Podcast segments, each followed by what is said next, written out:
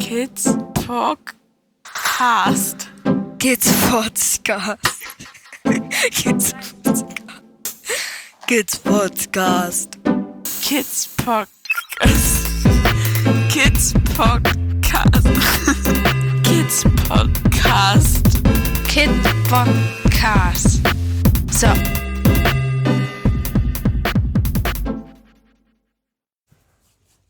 Gewalt hat viele Gesichter. Gewalt hat viele Gesichter, arbeitet zum Thema physische und psychische Gewalt. Sich auf die physische Gewalt zu beschränken, ist ein großer Fehler. Ja, sie ist beweisbar, sichtbar an der Oberfläche. Aber jede Gewalt ist begleitet von psychischer Gewalt. Abwertung durch Sprache, Blicke, Demütigung sind im alltäglichen Sprachgebrauch an der Tagesordnung. Und diese haben einen großen Einfluss auf das Selbstwertgefühl, das Selbstbild, die Motivation und das Erleben der Selbstwirksamkeit. Häufig sind es die Wunden dieser Gewalt, die nicht heilen wollen, die sich ihren Weg bahnen in das Leben. Hinzu kommt, dass gerade für Kleinkinder beobachtete Gewalt, also Gewalt an den Eltern oder Geschwistern, dieselben Folgen haben kann, als hätten sie die Gewalt selbst erlebt. Als ich von dieser Ausstellung und der Möglichkeit mitzumachen erfuhr, war ich begeistert. Dann sah ich die Bilder und hörte die Texte dazu und es haute mich komplett weg, obwohl ich schon lange ein großer Fan von Momos Bildern bin. Mir wurde schwindlig und schlecht, die Umgebung flimmerte, bis ich kaum noch etwas sah und hörte. Alles Anzeichen dafür, dass es mich furchtbar triggerte. Triggern im eigentlichen Wortsinn. Erinnerungen, Bilder, Gefühle von damals, von den Gewaltsituationen hochholend. Momo und Kids hatten den Nerv getroffen, was letztlich gut war, und doch sah ich mich zunächst außerstande, mich hier zu beteiligen. Lediglich ein Satzfetzen schoss mir durch den Kopf. Stumme Schreie verhallen ungehört. Denn ich habe damals geschrien und tue es heute noch oft genug, nur stumm. Bis heute verliere ich manchmal die Sprache und zwar komplett, weil Reden damals den Tod bedeutet hätte. Und zwar wörtlich, nicht symbolisch. Bis heute verliere ich manchmal die Sprache. Dabei gibt es so vieles, was ich zu sagen hätte, sagen wollte, wie die meisten Betroffenen, und doch bleiben so viele beim Schweigen, aus der Angst von damals, weil die Angst bis heute noch real ist, weil Täter noch leben, aber auch, weil diese Gesellschaft nicht auf uns hören will.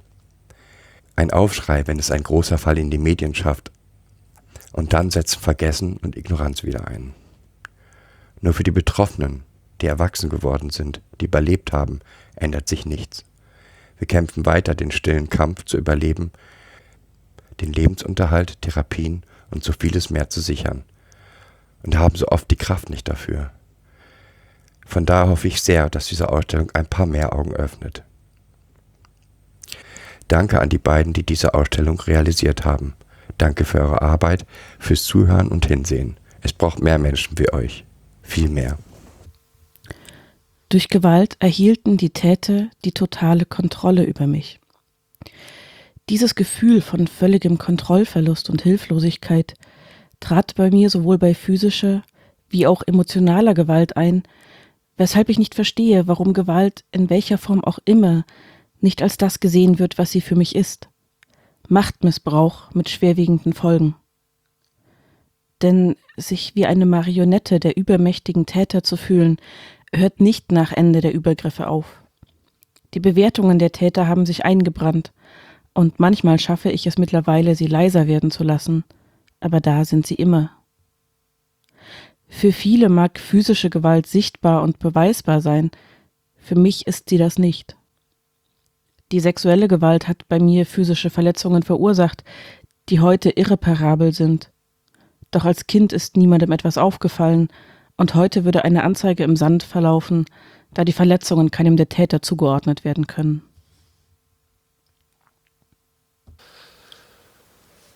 Violence has many faces. Das Bild erinnert mich an meine Mutter. Es ist bedrohlich, laut und macht mir Angst. Dabei zeigte sie nicht direkt, sondern eher das Gefühl, was ich hatte. Sie hat jeden Tag mit mir und meinem Bruder geschrien. Jeden Tag mussten wir uns anhören, was wir für schlimme Kinder seien, Die schlimmsten aus der Stadt. Monster. Wir seien undankbar, faul, und wegen uns würde es ihr schlecht gehen. Das Bild mit dem offenen Mund, in dem etwas ist, was für mich wie ein Dämon aussieht, beschreibt gut das Böse, was aus ihrem Mund kam. Auch heute noch, als Erwachsener, kann ich es sehr schlecht aushalten, wenn wer lauter wird. Teilweise triggert es mich so enorm, dass ich zu nichts mehr fähig bin.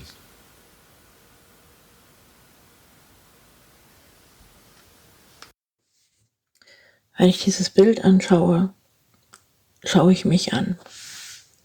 Dann sehe ich mich, wie ich voller Angst, voller Panik den Mund weit aufgerissen habe und eigentlich nur noch ganz, ganz laut schreien möchte. Meine Ängste, meine Schmerzen, meine Wut, den Ekel, den Abscheu, das Unglauben über all das, was passiert. Und heraus kommt nichts, weil es verboten ist. Ich darf nicht schreien. Ich darf nichts sagen. Ich kann nur den Mund aufmachen und mir vorstellen, ich würde schreien. Aber heraus kommt nichts, weil niemand es hören will, weil es niemand verstehen würde, weil niemand es hören darf, weil es niemand sehen darf, weil ich alles, was raus möchte, runterschlucken muss, in mir behalten muss. Dabei möchte ich es am liebsten alles ausspucken, den Boden voll, tagelang, stundenlang einfach nur spucken über all das, was passiert ist, was mich dazu gebracht hat, den Mund so weit aufzureißen, voller Anstrengung, zu gucken, mit ganz viel Wut, aber auch Angst in den Augen. Wenn ich das Bild angucke, sehe ich mich, als ich klein war. Da fällt das ein, dass ich es nicht wert bin, dass ich die Schuld an allem habe, dass ich die Ursachen allen Übels bin, lässt mich kraftlos, wehrlos zurück. Jeder einzelne Splitter trägt mich zurück in die Vergangenheit, in das Gefühl der Wehrlosigkeit, Angst, schutzlos. Auch die Zersplitterung macht es schwer, das ganze Bild zu betrachten es zu verbessern. Durch die extremen Reaktionen auf Reize, die ich gar nicht einordnen konnte, hatte ich extreme Angst, den Verstand zu verlieren. Meiner Wahrnehmung wieder zu trauen, fällt mir immer noch schwer, obwohl sich die Erinnerungssplitter immer mehr zusammensetzen und dadurch die Arbeit daran erleichtert wird. Oft fühlt sich der Alltag aber an, wie wenn man über ein Minenfeld geht. Man weiß nie, wann es explodiert wie es ist, wenn man zersplittert, weiß ich heute. Und es ist nicht die Erinnerung, die zersplittert, sondern es ist das eigene Ich, das zersplittert. Die Seele, die zerspringt mit jeder neuen Gewalttat, wenn man Angst hat und wieder ein neuer Splitter abfällt. Und wenn man niemanden mehr trauen kann, weil auch niemand kommt, der diese Splitter jetzt aufsammelt und das Ganze vorsichtig wieder zusammensetzt. Also läuft man zersplittert durch das Leben, ohne Vertrauen, mit viel Angst, mit immer mehr Splittern, bis man sich eigentlich gar nicht mehr selber wiederfindet, weil alles so zersplittert ist. Aber ein Stück ist noch übergeblieben. Und so langsam gibt es ein Mittel, um die Splitter wieder zusammenzufügen. Es ist die Sprache. Es ist das Brechen des Schweigens, das Splitter wieder zusammenfügen kann oder zumindest dafür sorgt, dass die Splitter sich wieder näher kommen und man nicht mehr wie ein heilloses Durcheinander durchs Leben läuft. Fighting down the inner shadow. Die Vergangenheit hat immer eine Auswirkung auf das Hier und Jetzt. Ihre Schatten, manche immer anwesend, andere werfen ihre Dunkelheit immer mal wieder auf die Gegenwart. Immer wieder gegen diese Schatten ankämpfen, sie zurückdrängen. Manchmal allein mit einer kleinen Kerze, manchmal gemeinsam mit anderen. Manchmal kraftvoll, manchmal ängstlich. Aber der Kampf bleibt oft täglich präsent. So sehr, dass oft selbst die schöne Überraschung zur Überlastung und Angst führt. Diese Angst, die somit auch das freudige Ereignis überschattet. Um neben der Therapie voll arbeitsfähig zu sein, reicht es selten für schöne Momente, weil dafür schlicht keine Energie mehr vorhanden ist. Diese Funktionsfähigkeit aufrechtzuerhalten, fordert mich oft bis zum Anschlag. Der Kampf mit den Schatten. Mein täglicher Kampf mit den inneren Schatten, wovon ich sehr viele habe. Jeden Tag wollen sie raus und wollen an, ans Licht, wollen sich zeigen, wollen gesehen werden, wollen sich über mich legen, je nachdem, wie diese Schatten gerade gesinnt sind. Gesinnt sind. Mhm. Es ist so schwer, gegen diese Schatten anzukämpfen, sie unter Kontrolle zu halten, sie zu beruhigen oder sie manchmal auch aufzubauen, sich zu zeigen, denn es gibt auch positive Schatten. Aber die zu finden und zu sortieren und zu wissen, welcher Schatten jetzt was im Sinn hat, ist ganz schön anstrengend. Und dann gibt es durch die Realität, die draußen herrscht, auch immer wieder Momente, wo immer noch neue Schatten entstehen, die gar nicht wissen, wo sie sind, wer sie sind, wofür sie da sind oder warum sie da sind. Die müssen erstmal wieder dazu sortiert werden in das Reich der Schatten. In helle Schatten, dunkle Schatten, gute Schatten. Aber auch mit guten Schatten muss man kämpfen, sie unter Kontrolle halten, weil sonst ein heilloses Chaos entstehen würde, wenn jeder einfach so ans Licht kommt, wie er möchte. Ein Kampf, der wohl niemals aufhört. Tree of Hiding. Sicherheit innen und außen zu schaffen ist wichtig. Es braucht einen sicheren Platz, um dich zu verstecken, um das Gefühl zu haben, unangreifbar, unaufpindbar und sicher zu sein. Manchem reicht ein geschütztes dichtes Gebüsch oder ein Baum, um dieses Gefühl zu entwickeln. Andere brauchen Selbstschutzanlagen, hohe Zäune und dicke Mauern in ihrer Imagination. Aber alle brauchen Sicherheit. Alle von Gewalt Betroffenen brauchen ein Versteck vor der Vergangenheit. Es ist an uns, diesen Tree of Hiding zur Verfügung zu stellen. Viele Betroffene müssen sich ihren sicheren Ort wahrscheinlich selber schaffen, weil einfach keine sicheren Personen in ihrem Umfeld vorhanden sind. Der Preis für einen sicheren Ort bedeutete für mich, ohne soziales Netzwerk dazustehen. Ein Ort der Sicherheit. Schwer zu finden. Sehr, sehr schwer zu finden. Zunächst einmal muss es im Außen einen Ort der Sicherheit geben, damit auch das Innen sich sicher fühlen kann, um sich dann auch noch einen sicheren Ort, je nach Vorliebe, zu besorgen. Doch was ist Sicherheit? Keine Angst mehr zu haben, keine Übergriffe mehr zu erleben, die Täter nicht mehr zu treffen, in Frieden zu leben, in Sicherheit. Wie geht das? Es ist immer alles ständig präsent. Auch wenn im Innern verschiedene Orte für Sicherheit geschaffen wurden.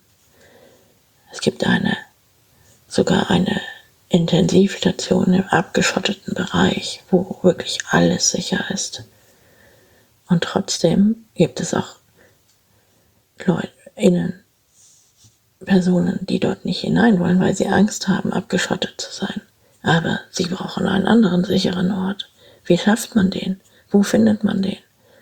Wie wird man jedem gerecht und wie kann jeder sich so sicher fühlen, dass es ihm gut geht unter den Umständen? Ein Megakraftakt. All die Bedürfnisse der einzelnen Schattenanteile, Persönlichkeiten, Splitter, für jeden das Richtige zu schaffen, ist eine Jahrhundertaufgabe und eigentlich gar nicht machbar, weil von außen sich die Verhältnisse auch ständig ändern. Hat man gerade im Innen die Sicherheit erschaffen, ändert sich das Feld im Außen.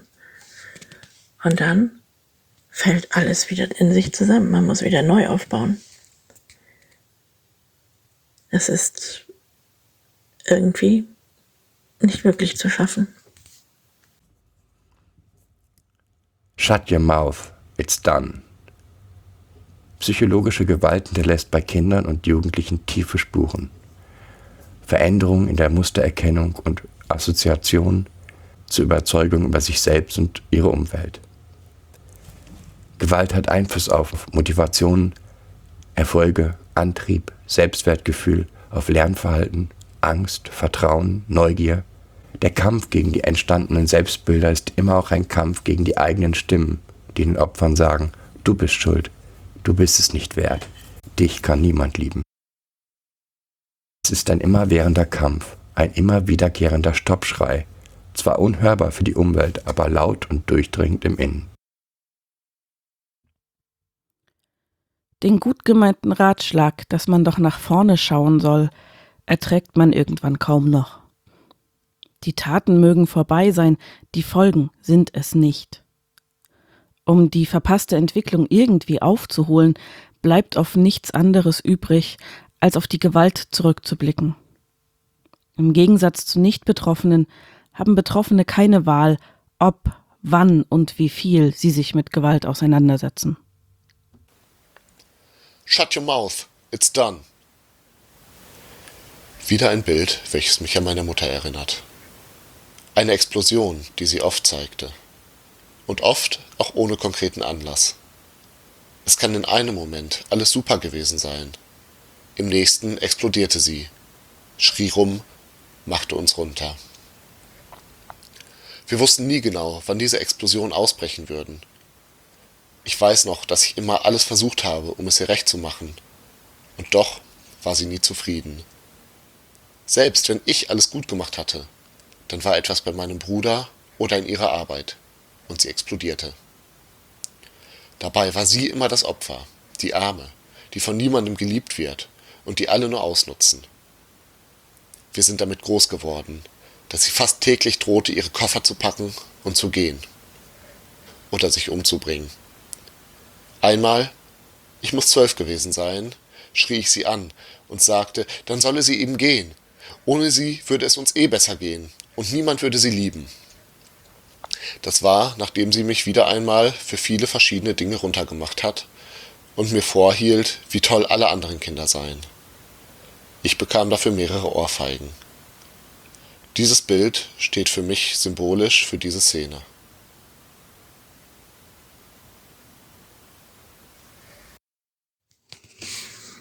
fassungslos. Fassungslos mit offenem Mund schaut man mit einem Auge auf das Chaos vor einem, auf das Durcheinander, auf die Sachen, die da kommen. Und man hofft, dass es nicht passiert. Mit dem anderen Auge blickt man nach innen auf das, was bereits passiert ist. Und es fühlt sich alles dunkel und grau an. Während draußen alles bunt und vermeintlich lustig ist und man eigentlich sagen möchte, hey, hallo, hier bin ich. Kann mich jemand sehen? Kann mich jemand hören? Könnt ihr das?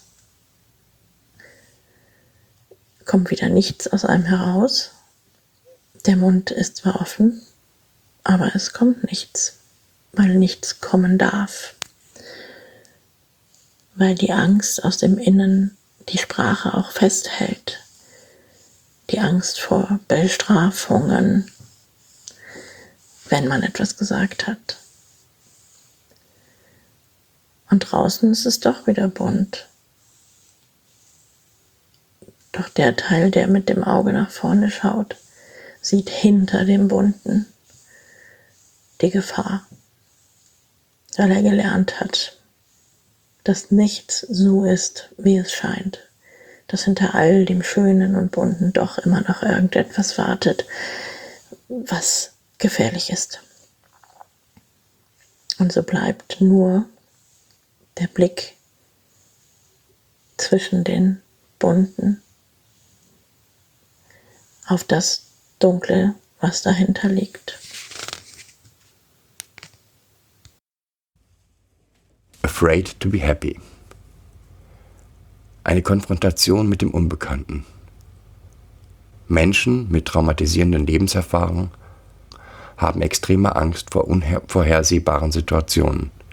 Auch Glück kann dazu gehören. Sich auf das Ungewisse einzulassen erfordert extrem Mut und viel Kraft. Es kommt aber auch vor, dass die bisherige Belastung wieder eine Retraumatisierung darstellt oder das Kind erstarrt und sich lieber zur Wehr setzt, anstatt sich mit dem Neuen und Unbekannten auseinanderzusetzen. Wenn die Angst zu groß wird, passieren solche Dinge. Das Kind bleibt lieber im Negativen, destruktiv gefangen. Hier kennen sie sich aus und glauben, dass sie alles können. Es akzeptiert die destruktive, schädliche Struktur, weil die andere so unsicher und unbekannt ist und die Angst übertrieben scheint. Nur das Kind weiß, welchen Weg es nimmt. Wir können nur den Weg bereiten und schmackhaft machen, Stolpersteine aus dem Weg räumen. Die Erfahrung, dass plötzlich Bedürfnissen begegnet wird, ist für mich oftmals überfordernd. Von der eigentlich schönen Erfahrung bleibt meist nicht viel übrig, weil sie nicht mit meinen eigenen Glaubenssätzen zu vereinen ist. Wenn man gewohnt ist, es nicht wert zu sein, dass sich um Bedürfnisse gekümmert wird, wie soll diese positive Erfahrung dann verarbeitet werden? Die Angst vorm Glücklichsein ist mega präsent. Wenn man das nicht kennt, aus tiefstem Herzen glücklich zu sein, machen einem dahingehende Gefühle wirklich Angst. Wenn man gelernt hat, dass auf kleine Momente des Glücks wieder große Momente des Schmerzens, der Trauer, des Grauens folgen, dann bekommt man einfach nur Angst, wenn irgendetwas danach riechen könnte, das was glücklich macht. Bedingungslose Liebe kennt man nicht kann man nicht. Also das Glück in der Liebe ist etwas, wofür der Glauben fehlt. Man kann zufrieden sein, aber glücklich gibt es nur in ganz wenigen Momenten, die dann aber so intensiv sind, dass sie wirklich durchgehen. Und es können sich noch so viele um einen herum bemühen und einem versuchen, das Glück zu zeigen und schmackhaft zu machen. Es bleibt immer irgendwo jemand, der leise vor sich hin murmelt und wetten, dass gleich wieder irgendwas kommt, also freut euch bloß nicht zu früh. Also wie soll man da glücklich sein? So richtig, richtig glücklich und unbeschwert. Wie soll das gehen? Wenn du immer irgendwelche Wächter in dir hast, die es dir gleich wieder ausreden. Tja, das mit dem richtig glücklich sein ist schon sehr, sehr schwer.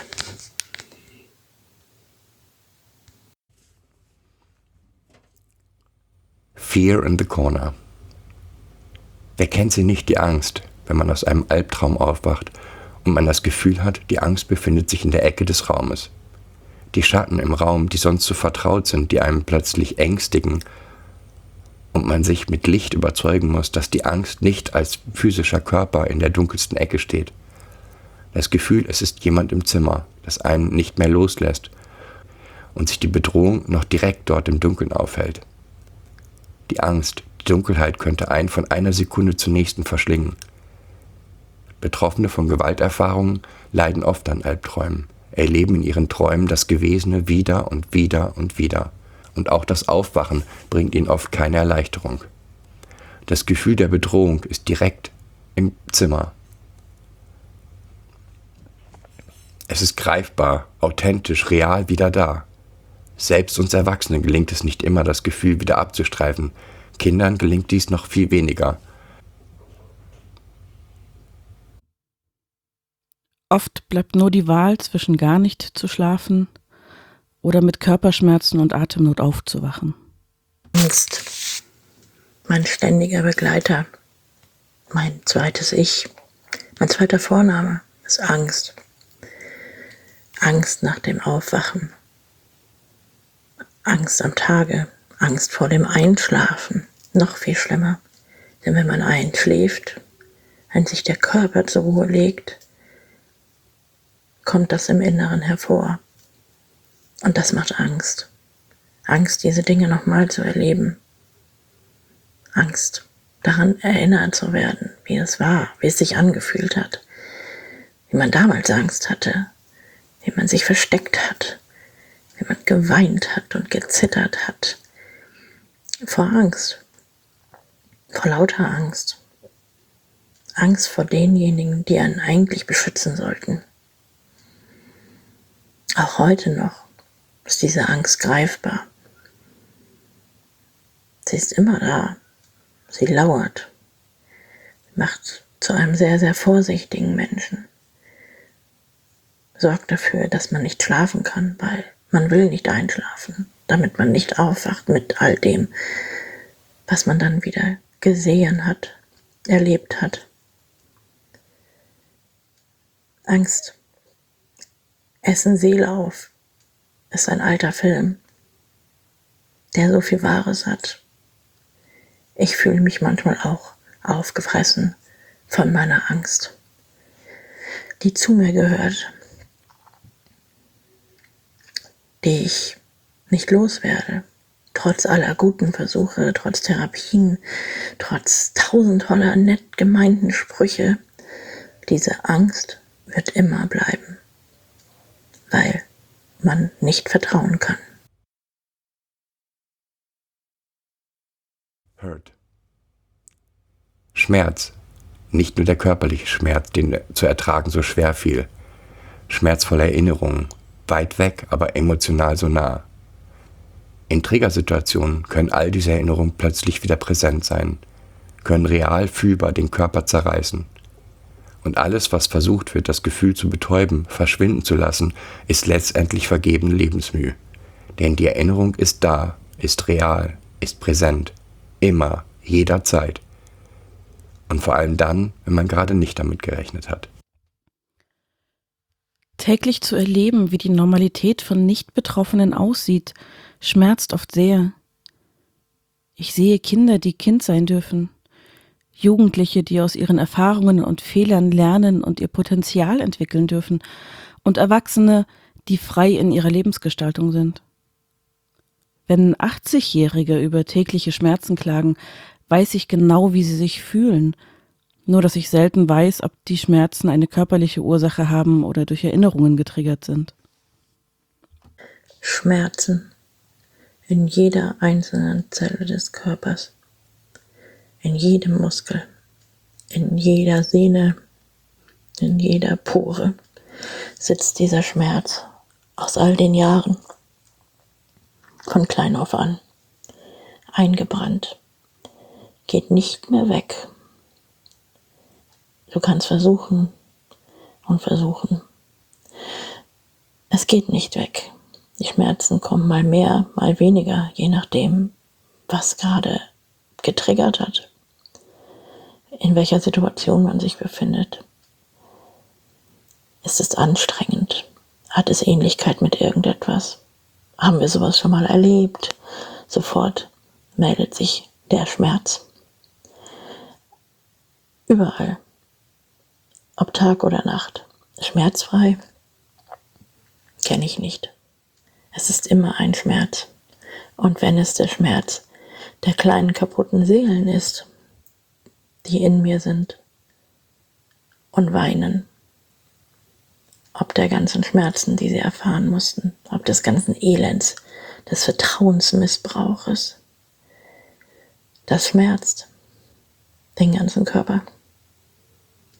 Und man geht gebeugt und man wirkt wie versteinert, wie erstarrt, wie schlecht gelaunt, weil man all die Last mit sich trägt, all die Schmerzen. 24 Stunden schmerzfrei. Ein Traum, der nicht in Erfüllung geht. Anger at my monsters. Und da ist sie wieder, diese unbändige Wut. Der Ärger, überschäumt, alles verzehrend, zerstörerisch. Letztendlich bleiben Betroffene mit ihrer Wut allein. Selbst wenn sie von Menschen umgeben sind, die diese Wut verstehen, sie nicht verurteilen. Aber die Wut ist da, rot, zerstörerisch und brennend. Egal, ob sie sich nach außen oder innen richtet, sie muss kanalisiert werden, sonst richtet sie Böses an.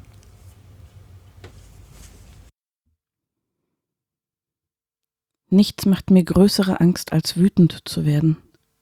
Obwohl diese Wut bei mir noch nie nach außen gerichtet war, fürchte ich, die Kontrolle verlieren zu können und vielleicht doch wie die Täter zu werden, die ihre Impulse nie kontrollieren konnten. Wut, die Wut in mir ist so immens groß, so unbeschreiblich groß.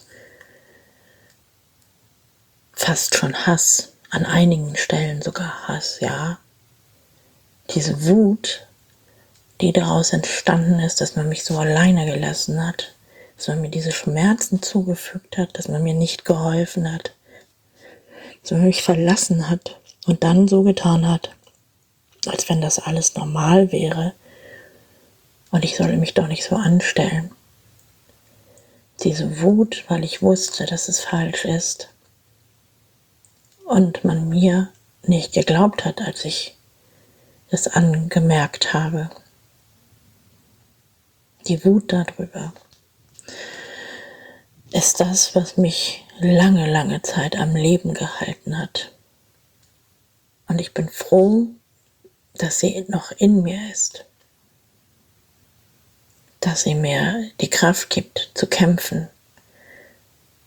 Zu kämpfen und rauszugehen und zu zeigen, was passiert ist und dass sich was ändern muss, dass das aufhören muss.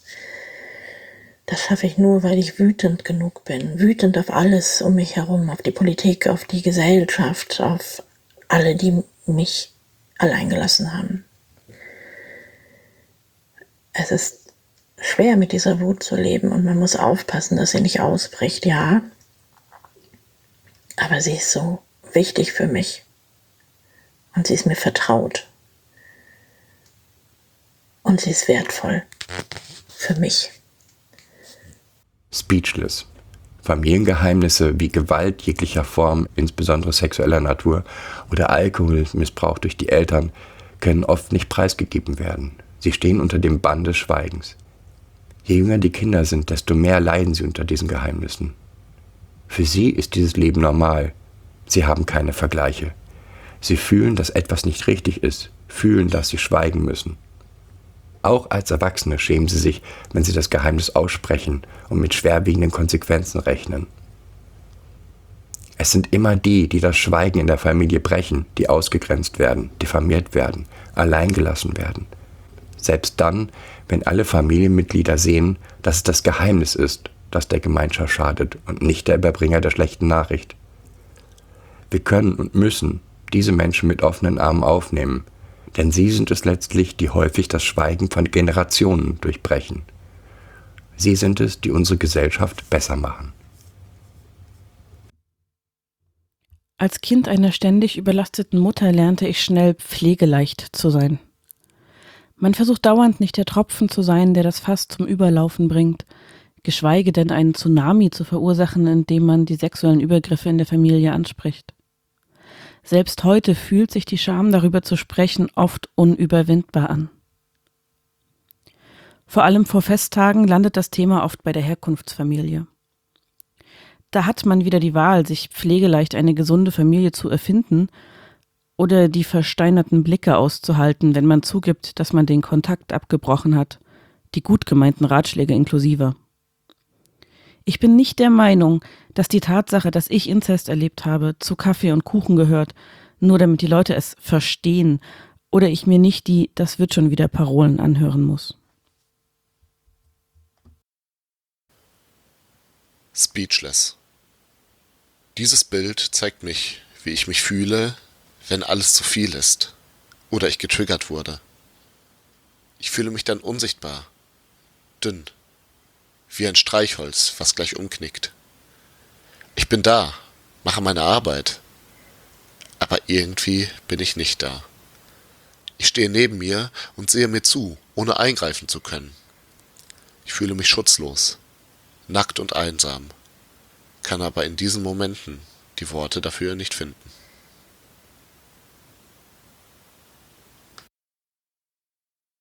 Sprachlos. Sprachlos kann man auch sein, obwohl man sehr viel redet. Es kommt halt darauf an, was man sagt. Sprachlos hat nicht das gemacht, was ich erlebt habe.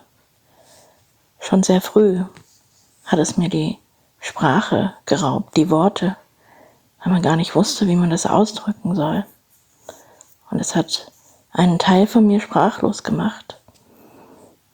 Und es wurde diesem Teil auferlegt oder diesen Teilen auferlegt zu schweigen. Unter Androhung der schlimmsten Strafen wurde einem auferlegt, kein Wort darüber zu verlieren. Also war man sprachlos. Als ich älter wurde, war ich immer noch sprachlos, weil ich beim Versuch, diese Sprachlosigkeit zu beenden, gemerkt habe, dass mir niemand glaubt, dass man das nicht ernst nimmt. Genauso wie man es mir vorhergesagt hatte. Mir würde niemand glauben.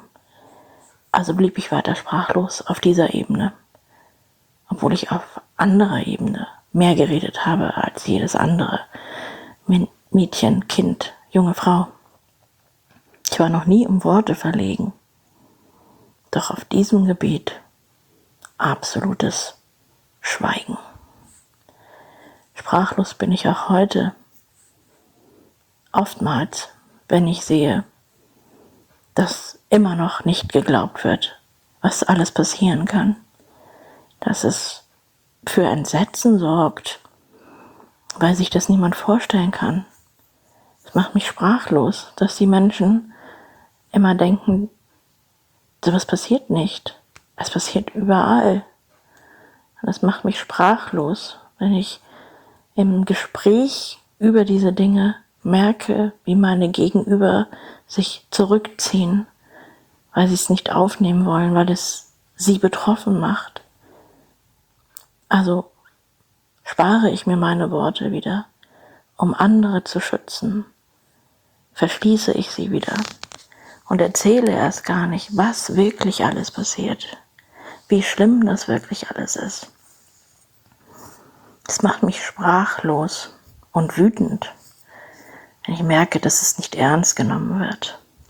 Das macht mich sprachlos, dass diese Gesellschaft so wenig Bereitschaft dafür zeigt,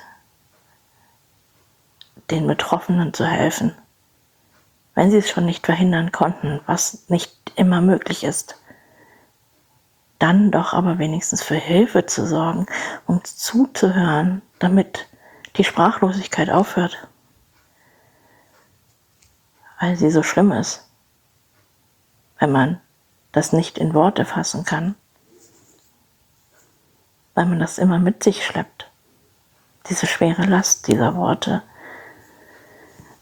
und dieser Taten. Das macht sprachlos. Und diese Sprachlosigkeit muss ein Ende haben. Weil nur so kann sich etwas ändern. Wenn wir darüber reden, wenn wir uns nicht mehr dafür schämen müssen, wenn uns geglaubt wird, den Betroffenen, wenn wir nicht immer beweisen müssen, dass all diese schlimmen Dinge nicht nur in unserem Kopf entstanden sind, sondern an unseren Körpern ausgeführt worden. Die Sprachlosigkeit weniger wird, wird auch das Entsetzen irgendwann weniger und das Begreifen wird mehr und das Verständnis. Innen oder außen. Betroffene nach Gewalterfahrung ziehen sich teilweise in sich zurück. Sie dissoziieren und verlieren zum Teil den Kontakt zum Außen. Auslöser gibt es viele. Angst, Stress, Überforderung, aber auch Trigger. Sich selbst wahrnehmen, fühlen, spüren, ja sogar schmecken, hören, riechen, sind eingeschränkt oder nicht mehr verbunden mit ihren Empfindungen. Bin ich innen oder außen? Im Hier und Jetzt oder in der Vergangenheit? Was war gerade? Was ist passiert? Wo bin ich? Wann bin ich? Das sind keine bewussten Entscheidungen, sondern Überlebensstrategien. Und diese Strategien, die das Überleben sicher machen, machen es den Betroffenen häufig schwer, im Hier und Jetzt zu agieren. Diese Strategie sorgt nicht selten für Beschämung und Ausgrenzung, denn von außen betrachtet wirken sie schüchtern, vergesslich, träumend. Die plötzlichen Wechsel zwischen hier und jetzt und früher machen soziale Kontakte unglaublich schwer. Oft wirke ich abwesend, aber nicht, weil mich mein Gegenüber nicht interessiert, sondern weil ich irgendwie dafür sorgen muss, dass ich nicht mit Erinnerungen überschwemmt werde. Ich weiß, dass dieses häufige Umschauen auf offener Straße für den Gesprächspartner unangenehm ist, aber für mich ist es die einzige Möglichkeit, in Menschenmassen überhaupt stehen zu bleiben.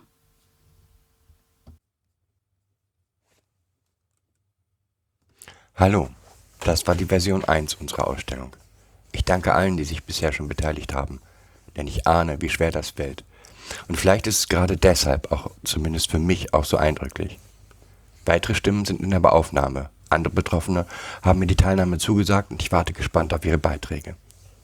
Wenn auch ihr zu einem oder zu mehreren Bildern etwas beizutragen habt, ihr könnt uns über, Twitter, Handle Kidspot, über Mail podcast at kinder-in-das-zentrum.de oder auch Mastodon at kids-pod at podcast.sozial erreichen.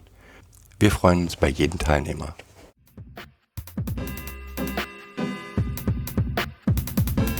Das war eine weitere Folge Kids Podcast. Danke fürs Zuhören. Shownotes und die Möglichkeit zu Kommentaren unter kidspodcast.de.